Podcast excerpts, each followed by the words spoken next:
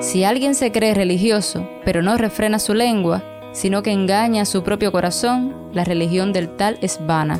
La religión pura y sin mancha delante de nuestro Dios y Padre es esta, visitar a los huérfanos y a las viudas en sus aflicciones y guardarse sin mancha del mundo.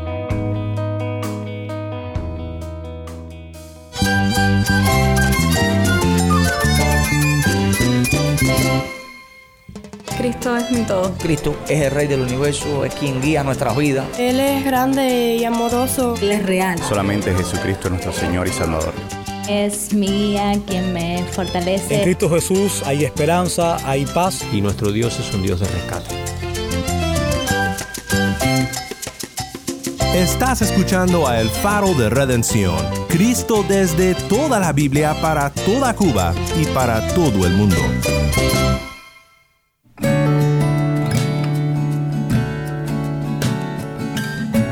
Hola, mi nombre es Daniel Warren, gracias por acompañarme aquí en El Faro. Hoy damos continuación a nuestra serie en la Carta de Santiago, en una serie que hemos llamado La verdadera fe.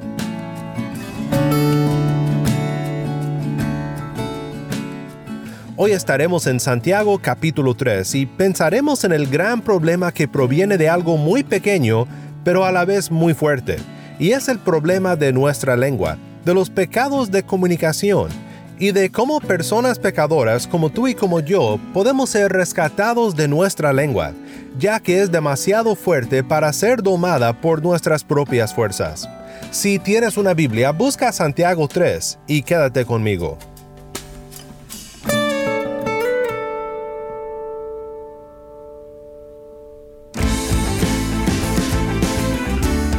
El faro de redención comienza con Leobanis Forones, esto es Él me liberó. El poderoso vive y reina en mi corazón y con su mano nos creó a su imagen y semejanza y no puedo callarle o hablar de su grandeza.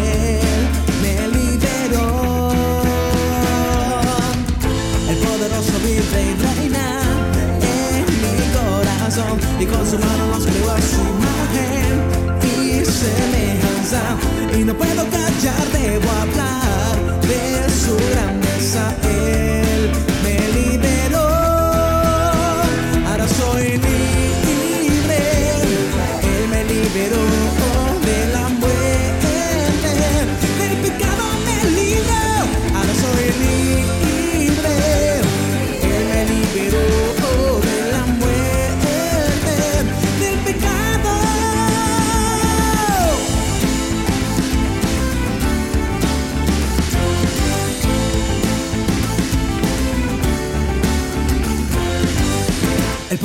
poderoso vive y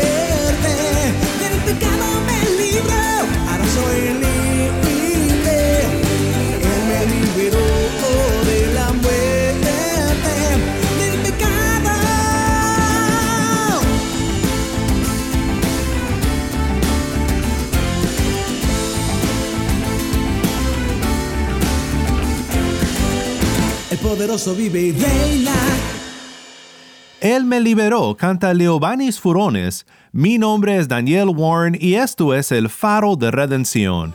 Cristo desde toda la Biblia para toda Cuba y para todo el mundo.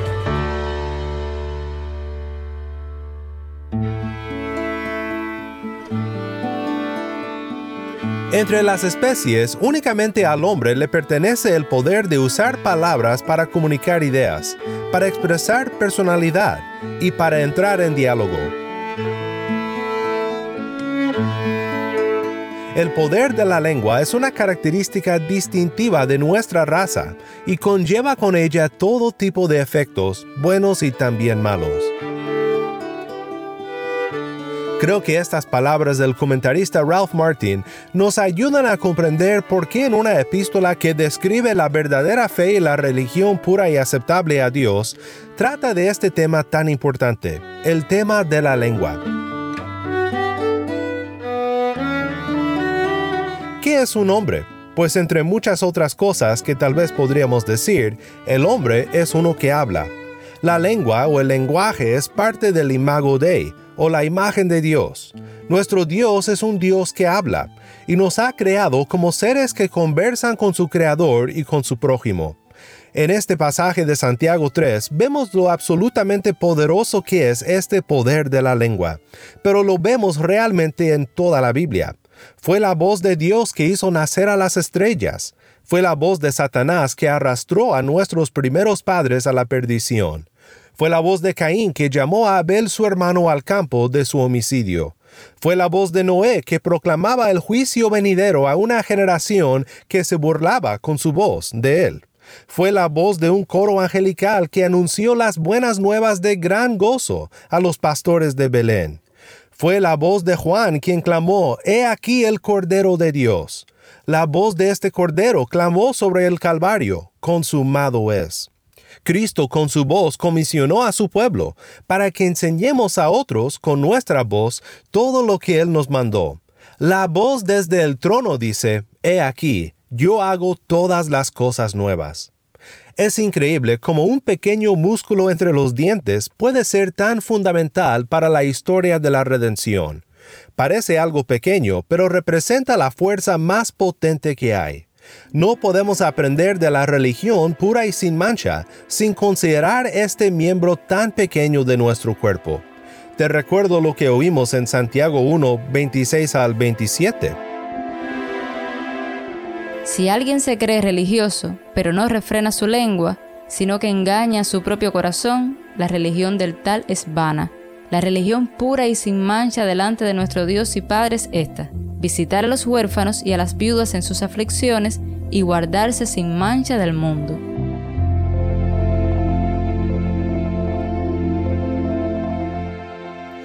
Estamos ahora en el centro de la carta de Santiago, en el capítulo 3, y nos encontramos frente a un tema más de este pequeño bosquejo de la verdadera fe y la religión pura, y es el tema de la lengua. No tengo idea de por qué Santiago no comenzó con este tema en vez de ir directo al tema de la misericordia, y realmente los comentaristas tampoco lo saben, por más que le dan vueltas al asunto. Simplemente es difícil de discernir un bosquejo muy secuencial y lógico en Santiago. Pero me parece que Santiago desarrolla el tema de la misericordia, o sea, visitar a los afligidos y proteger a los indefensos en el capítulo 2, y trata con este tema de refrenar la lengua aquí en el capítulo 3. Y luego en el 4 tratará de la pureza de corazón, amistad con Dios que se guarda de la contaminación y de la atracción del mundo. Escuchemos ahora entonces al pasaje de hoy, Santiago 3, 1 al 12, mientras que Tai lee. Hermanos míos, que no se hagan maestros muchos de ustedes, sabiendo que recibiremos un juicio más severo, porque todos fallamos de muchas maneras. Si alguien no falla en lo que dice, es un hombre perfecto, capaz también de refrenar todo el cuerpo. Ahora bien, si ponemos el freno en la boca de los caballos para que nos obedezcan, dirigimos también todo su cuerpo.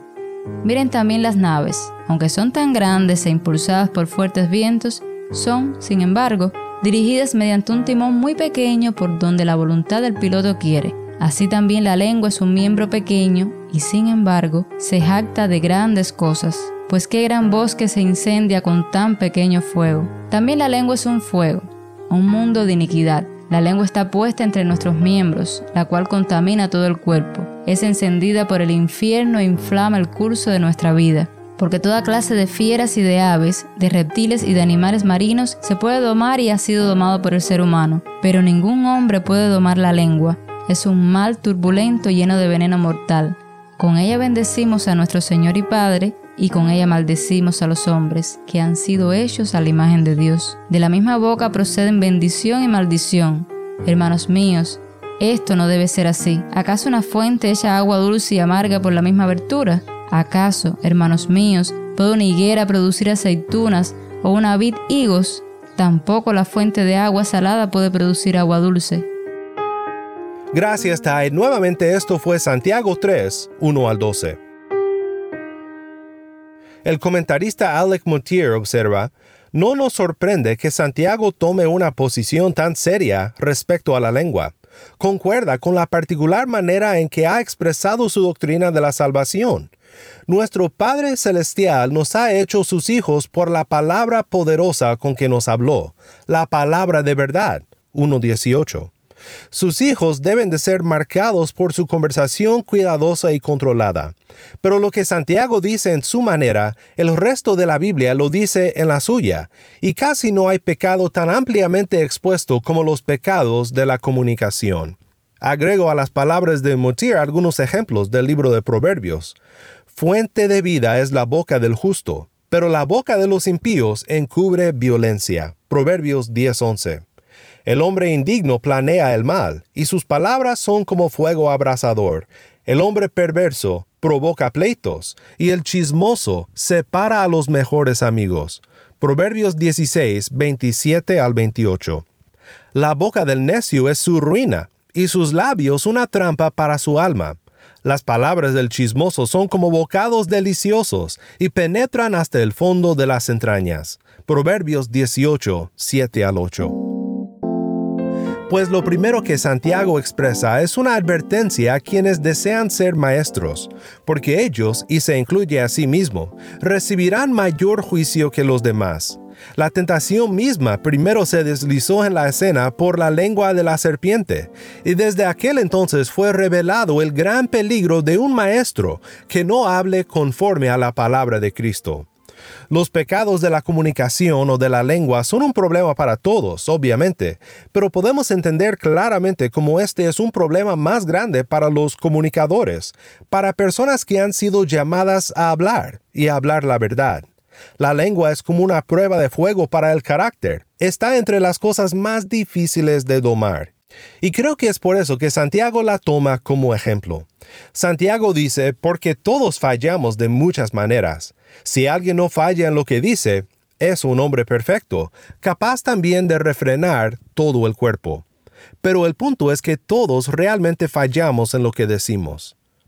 Junto con su advertencia a los que desean ser maestros, Santiago hace más amplio su discurso sobre la lengua cuando dice, porque todos fallamos de muchas maneras.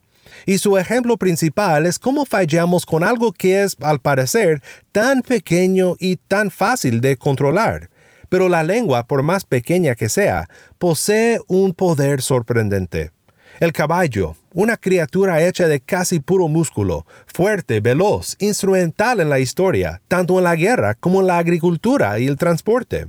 Este animal tan fuerte solo requiere de un pequeño pedacito de fierro entre los dientes y sobre la lengua para ser domado y controlado. Santiago nos dice por medio de este ejemplo que si pudiéramos controlar la lengua, tal como con el caballo, podremos controlar entonces todo lo demás. También Santiago usa el ejemplo de una nave en el versículo 4. Dice, miren también las naves, aunque son tan grandes e impulsadas por fuertes vientos, son sin embargo dirigidas mediante un timón muy pequeño por donde la voluntad del piloto quiere. Quizás si Santiago hubiera escrito en nuestro día, hubiera hablado de grandes aviones, toneladas de metal que podemos navegar por un pequeño timón, haciendo pequeños movimientos de las aletas.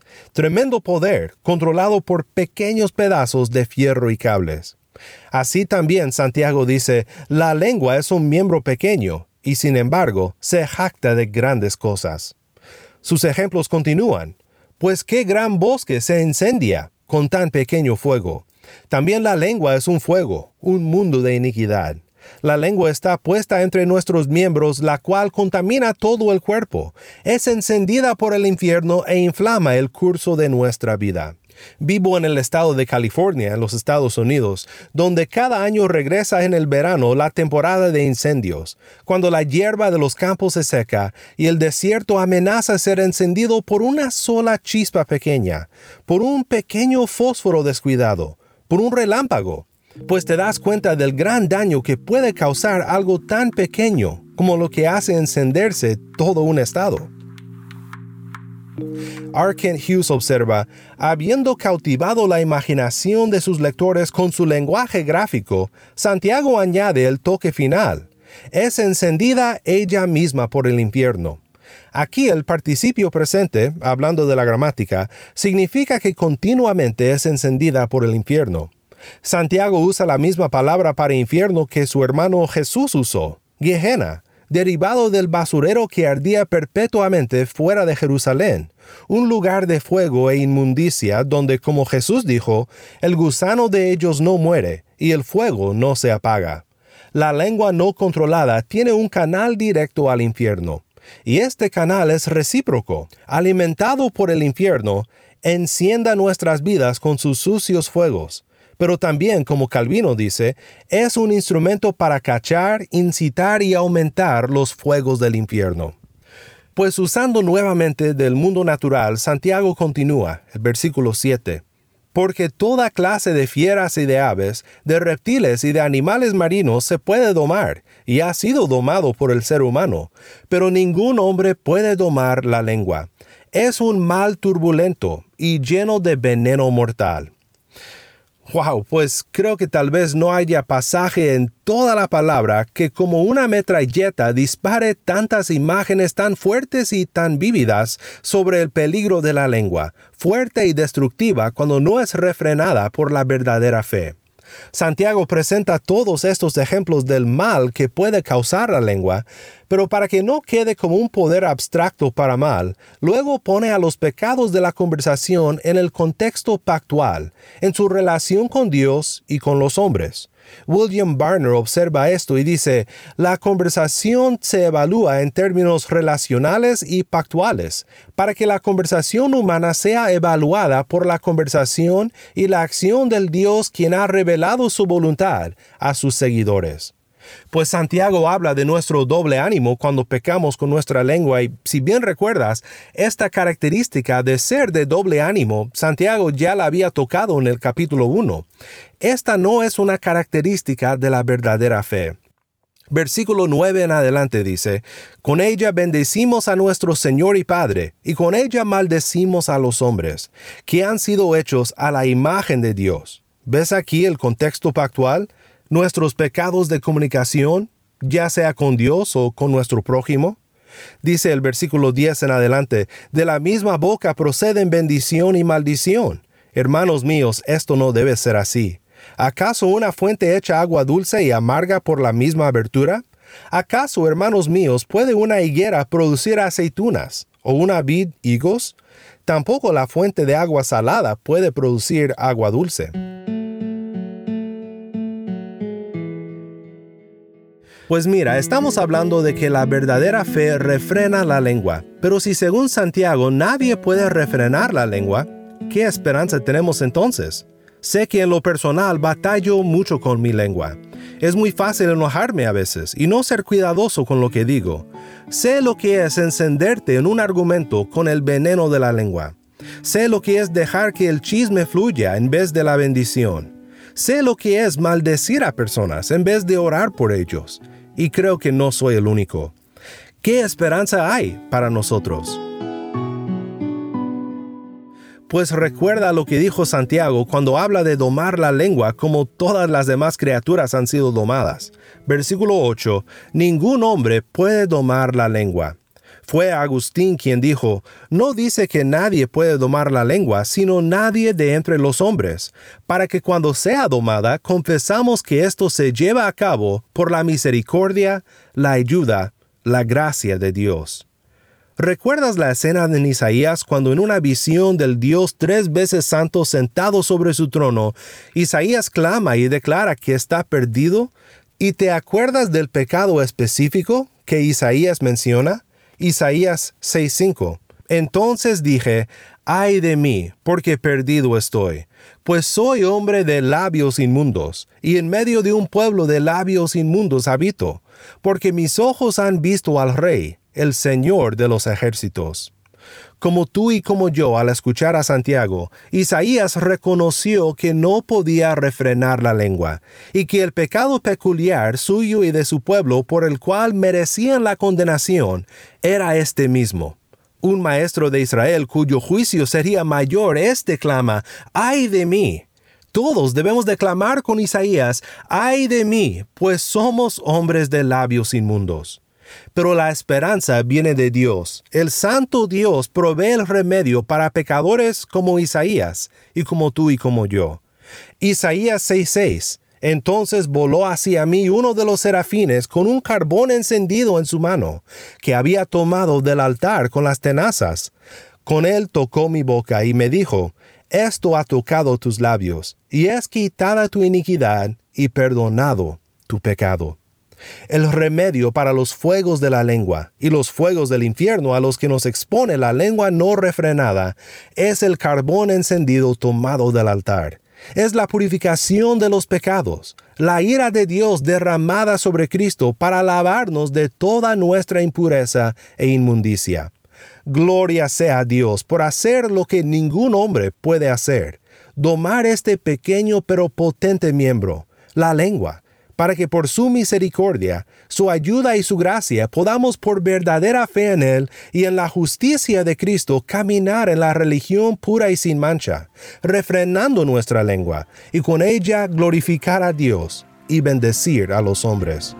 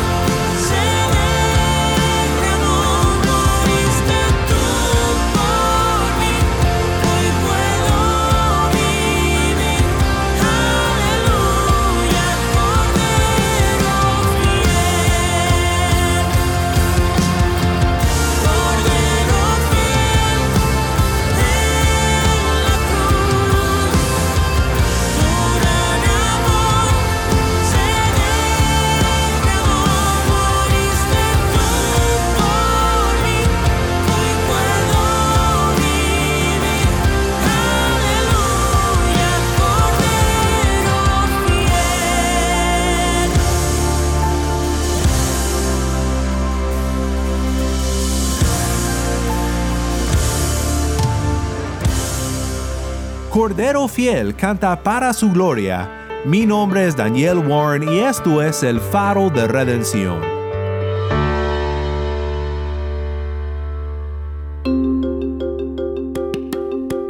Qué bendición es saber que aunque todos fallamos de muchas maneras y específicamente en nuestra conversación, hay un remedio para nuestra redención.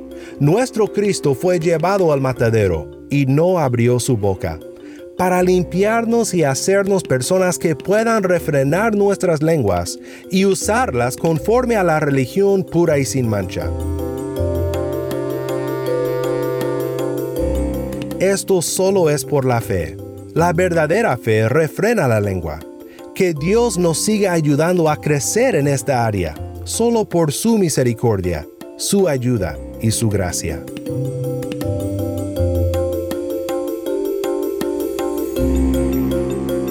Si estás en sintonía fuera de Cuba y deseas seguir escuchando contenido cubano como este, ora por nosotros y considera unirte con nosotros financieramente para seguir proveyendo este espacio para la voz del pueblo de Dios en Cuba.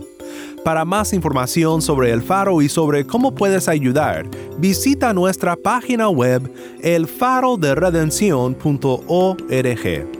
Nuevamente nuestra página web elfaroderedencion.org. ¿Tienes una historia que contarnos sobre cómo el faro de redención está impactando tu vida? Mándanos un correo electrónico a ministerio arroba ministerio arroba o si te es más fácil puedes enviarnos un mensaje en WhatsApp. Nuestro número es 1-786-373-4880. Nuevamente nuestro número de WhatsApp 1-786-373-4880. Y no olvides buscar el perfil del Faro de Redención en Facebook, Instagram y Twitter, donde encontrarás diariamente más recursos para animarte en tu fe.